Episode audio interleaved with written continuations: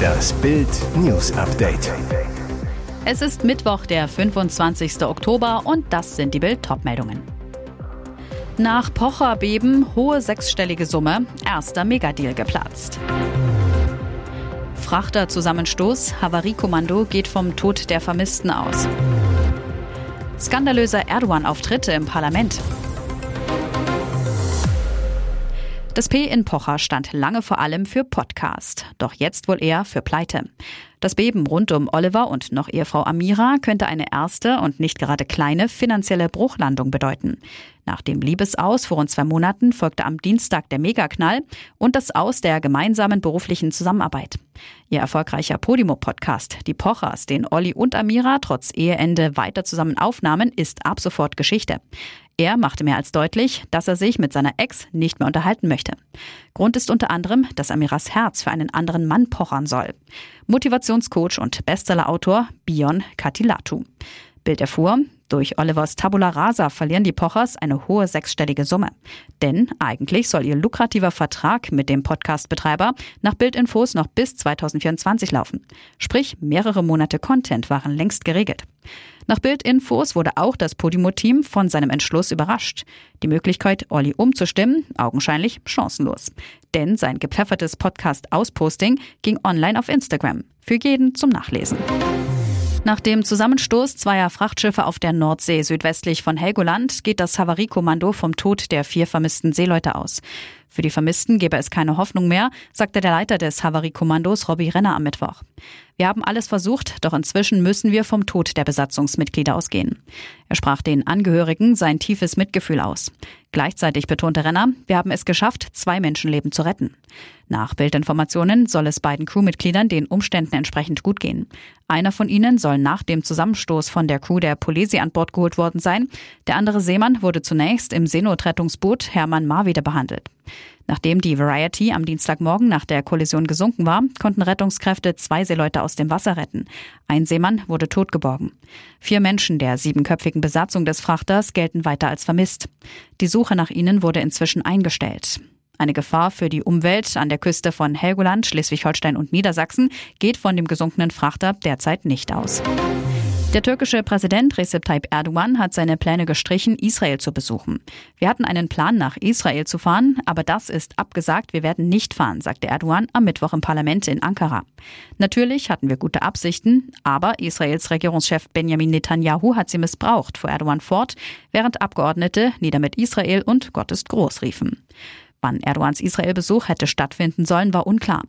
Der türkische Präsident ließ skandalöse Äußerungen folgen. Er warf den westlichen Ländern vor, diese seien unfähig, Israel zu stoppen. Dass diejenigen, die die Welt für die Ukraine mobilisiert haben, sich nicht gegen die Massaker in Gaza ausgesprochen haben, ist das deutlichste Zeichen ihrer Heuchelei, sagte der türkische Präsident. Zuvor hatte er die Terroristen der Hamas als Befreiungsorganisation bezeichnet. Kundin macht sich in die Hose, Discounter entschuldigt sich für Pipi-Panne. Bei Lidl ließ sie es unfreiwillig laufen. Michaela, 29, ist seit Kindestagen Kundin bei der Discounter-Filiale im Rhein-Sieg-Kreis in NRW. Sie hat von Geburt an eine schwache Blase. Bevor die Hausfrau einkaufen geht, ist ein Gang zur Toilette für sie obligatorisch. So auch am Freitag. Doch als sie Eier, Gratin, Käse und einen Energy-Drink im Wagen hatte, war die Schlange vor der Kasse endlos lang. Es war so voll, ich musste dringend aufs Klo und hätte noch 25 Minuten nach Hause fahren müssen, sagt sie. Ich hatte schon in der Schlange Blasenschmerzen, Schweißausbrüche und Gänsehaut. Als ich endlich an der Kasse war, habe ich so leise wie möglich gefragt, ob ich zur Toilette darf. Doch das Ladenpersonal ließ sie nicht.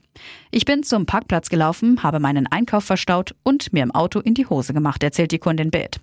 Die 29-Jährige teilte ihre Erfahrung bei Social Media und 1,6 Millionen Menschen sahen sich ihr Video schon an. Über dieses Tabuthema spricht kaum jemand. Sie fordert, es sollte eine Vorschrift geben, dass Kunden zur Toilette dürfen. In US-Supermärkten sei das etwa Standard. So viele Menschen haben Reizdarm, eine schwache Blase, reagieren empfindlich auf Laktose oder müssen einfach mal aufs Klo. Das ist ein Grundbedürfnis. Und Lidl? Der Discounter will sich bei seiner Kundin persönlich entschuldigen und seine Mitarbeiter sensibilisieren. Der erste schwarze Actionheld verlor den Kampf gegen den Krebs. Chefstar Richard Roundtree ist tot. Er machte Filme, aber vor allem einen Unterschied. Mit 81 Jahren ist Hollywood-Star Richard Roundtree, bekannt durch seine Rolle im legendären Film Shaft, in seinem Haus in Los Angeles gestorben. Die Todesursache? Ein kürzlich diagnostizierter Bauchspeicheldrüsenkrebs. Das teilte sein Manager Patrick McMinn in The Hollywood Reporter mit.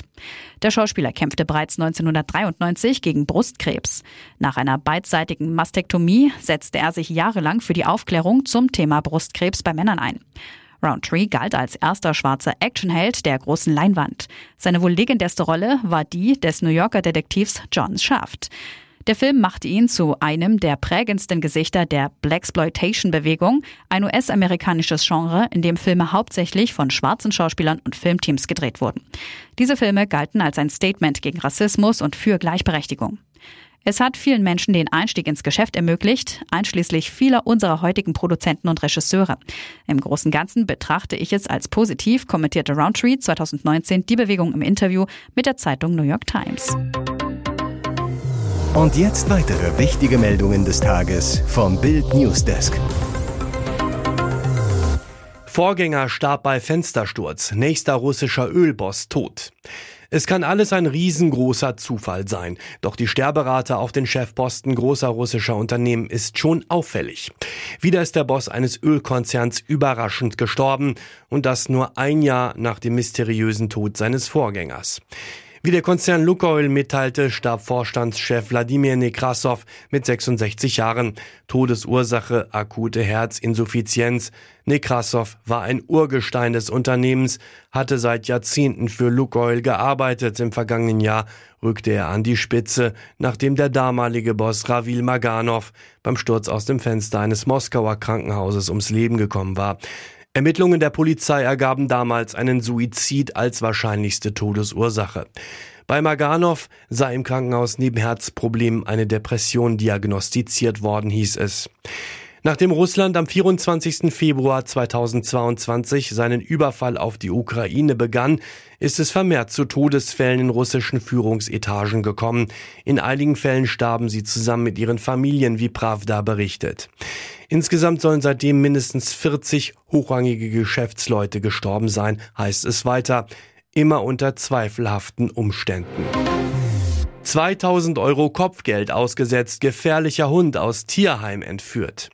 Goldenes Fell, bernsteinbraune Augen, auf den ersten Blick möchte man ihn am liebsten streicheln. Doch Aaron wurde darauf abgerichtet, Menschen einzuschüchtern und sie anzugreifen.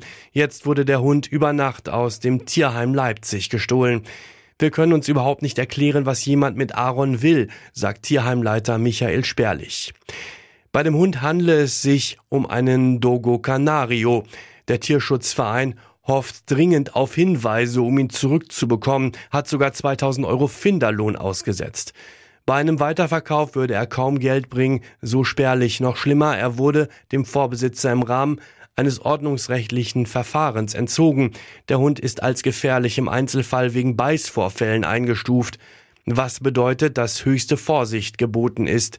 In Stresssituationen wird er zu einer großen Gefahr. Nur eine Handvoll Menschen kann überhaupt mit ihm umgehen. Einbruchsspuren gebe es nicht, auch keine Hinweise, wer dahinter stecken könnte.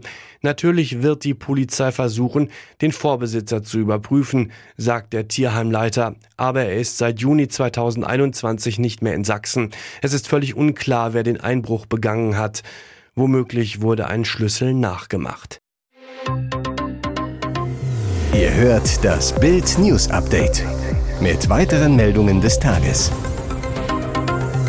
Vor ein paar Wochen besuchte sie ihn noch heimlich in seinem Haus, doch seit die Liebe zwischen Superstar Taylor Swift und ihrem Footballer Travis Kelsey kein Geheimnis mehr ist, werden die beiden von Fans verfolgt. Menschen trauben, wohin sie auch gehen. Jeder Auftritt, das reinste Spektakel, da bleibt kaum noch Zeit, sich in Ruhe kennenzulernen. Das will Travis offenbar schleunigst ändern, darum kauft er sich und seiner Liebsten jetzt offenbar spontan ein neues Liebesnest für schlappe 6 Millionen US-Dollar. Die rund 1600 Quadratmeter große Villa steht in Kansas City, wo der zweimalige Super Bowl Champion für das Footballteam der Kansas City Chiefs unter Vertrag steht. Der Bundesstaat im mittleren Westen ist besonders für seine weitläufigen Grasebenen bekannt, eher ein stilles Fleckchen Erde, weit weg vom schillernden Hollywood-Trubel. Doch seit Taylor ihren Travis liebt, müssen die Bewohner von Kansas größere Brötchen backen. Die Verkaufszahlen der Football-Tickets sollen gestiegen sein, auch die Hotelübernachtungen werden mehr. Die Taylor Mania hält Einzug und das ist offenbar sogar Taylor und Travis manchmal ein wenig viel. Daher will er sich mit ihr in seinem neuen Liebesnest verstecken. Als der neue Bundestrainer Julian Nagelsmann den bisherigen ZDF-Experten Sandro Wagner in sein Trainerteam berief, hatte der TV-Sender plötzlich ein Problem. Denn Wagner war eigentlich seit diesem Sommer als Co-Kommentator und Experte eingeplant gewesen. Erstmals exklusiv, weil der Ex-Profi sein zuvor parallel laufendes Engagement bei The Zone beendet hatte. Er wollte sich stärker auf seine Karriere im Fußballgeschäft konzentrieren. Jetzt heißt es nur noch Fußball und kein TV mehr. Bei der Suche nach einem Nachfolger ist das ZDF fündig geworden. Der frühere Nationaltorwart René Adler soll nach Sportbildinformationen fester Bestandteil des ZDF-Teams werden. Er war bereits im DFB-Pokal bei den Spielen Braunschweig gegen Schalke und Münster gegen Bayern im Einsatz. Dazu tritt er am Mittwoch bei der Champions League-Sendung ab 23 Uhr auf. Adler sammelte in den den vergangenen Jahren schon TV-Erfahrung, so analysierte er die U21 bei Pro7 Max und die Premier League für Sky. Bei der Suche nach einem Wagner-Ersatz verzichtete das ZDF darauf, bei potenziellen Experten wie Matthias Sammer oder Liverpool-Trainer Jürgen Klopp, der früher zu Mainz-Zeiten für das zweite auftrat, für die EM 2024 anzufragen. Hier ist das Bild News Update. Und das ist heute auch noch hörenswert. Schein läuft bald ab. Lotto-Millionär weiß nichts von seinem Glück. Hosentasche, Schublade, Schrank, Rucksack. Durchwühlen Sie Ihren Haushalt, falls Sie im Dezember 2019 einen Lottospielschein im Raum Memmingen abgegeben haben. Es bleibt nur noch Zeit bis Silvester, diesen einzulösen und als Besitzer des Bayern Millionenloses mit der Nummer 426492 eine Million Euro zu kassieren. Wie Lotto Bayern am Dienstag mitteilte, haben sich die Gewinnerin oder der Gewinner bislang nicht gemeldet und das knapp vier Jahre nach der Verlosung. Sollte sich der Richtige nicht finden, wandert die Summe in den Topf von neuen Sonderauslosungen oder der bayerische Finanzminister kann das Geld für gemeinnützige Zwecke verwenden. Die Lottozentrale sucht auch mit Plakaten nach dem Besitzer des Loses. Diese Degradierung ist für ihn Majestätsbeleidigung. Unions-Europameister Leonardo Bonucci sorgt während der 0 zu 1 Pleite gegen Neapel für Wirbel, weil er nicht mitspielen darf. Abwehrboss Robin Knoche ist seit dem Wochenende wieder fit und verdrängt ihn. Schon kurz nach Anpfiff des dritten Gruppenspiels in der Champions League berichten italienische Medien über den Bankfrust des Abwehrstars. Transferexperte Fabrizio Romano schreibt bei Ex, Leonardo Bonucci ist gar nicht glücklich, gegen Neapel auf der Bank zu sitzen, da er zu Union gewechselt ist, um in der Champions League zu spielen. Bei Sky Italia klingt es sogar noch dramatischer. Bonucci hat erwartet, dass er spielt. Er ist wütend. Nun wolle der Star-Neuzugang in einem Gespräch am Mittwoch wissen, ob Trainer Urs Fischer noch an ihn glaube. Bei Unions ersten beiden Spielen in der Königsklasse hatte Bonucci noch in der Startelf gestanden. In der Bundesliga schmorte er schon beim 0 zu 3 gegen Stuttgart zuletzt schon 90 Minuten draußen. Und noch eine Werbung in eigener Sache. Sichere dir jetzt Bild Plus und Amazon Prime für nur 8,99 Euro im Monat. Dein Mix aus News, Shopping und Entertainment. Amazon bringt dir jetzt außerdem die UEFA Champions League, das Topspiel am Dienstag live bei Prime Video. Erfahre mehr unter bild.de slash prime. Es gelten die Angebotsbedingungen und AGB.